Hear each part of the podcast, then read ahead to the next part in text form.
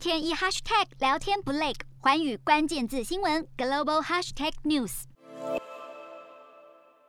疫情持续延烧，加上拜登政府的支出法案面临毁灭性反对，使投资人风险胃口急剧收敛。而假期将至，交投清淡，更放大了市场波动。油金走低，美元震荡，道琼惨跌逾四百三十点，标普五百写下九月至今最大连三日跌幅。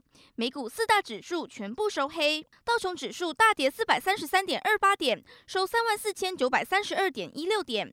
纳斯达克下挫一百八十八点七三点，收一万四千九百八十点九五点。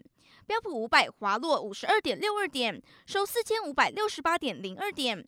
费半指数下跌二十八点六五点，收三千七百三十二点三九点。欧洲股市方面，随着 Omicron 变种病毒确诊病例激增，各国收紧封锁措施，可能的经济冲击让投资人感到恐慌。在石油股、矿业股、汽车股领跌下，欧洲三大股市全部下挫。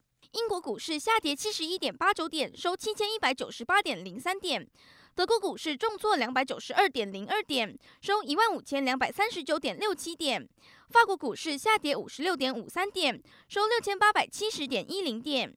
以上就是今天的欧美股动态，瞄准新南向商机，剖析东南亚发展。我是主播叶思敏，每周五晚间九点记得锁定，看见新东协就在环宇新闻 MOD 五零一中加八五凯博二二二及环宇新闻 YouTube 同步首播。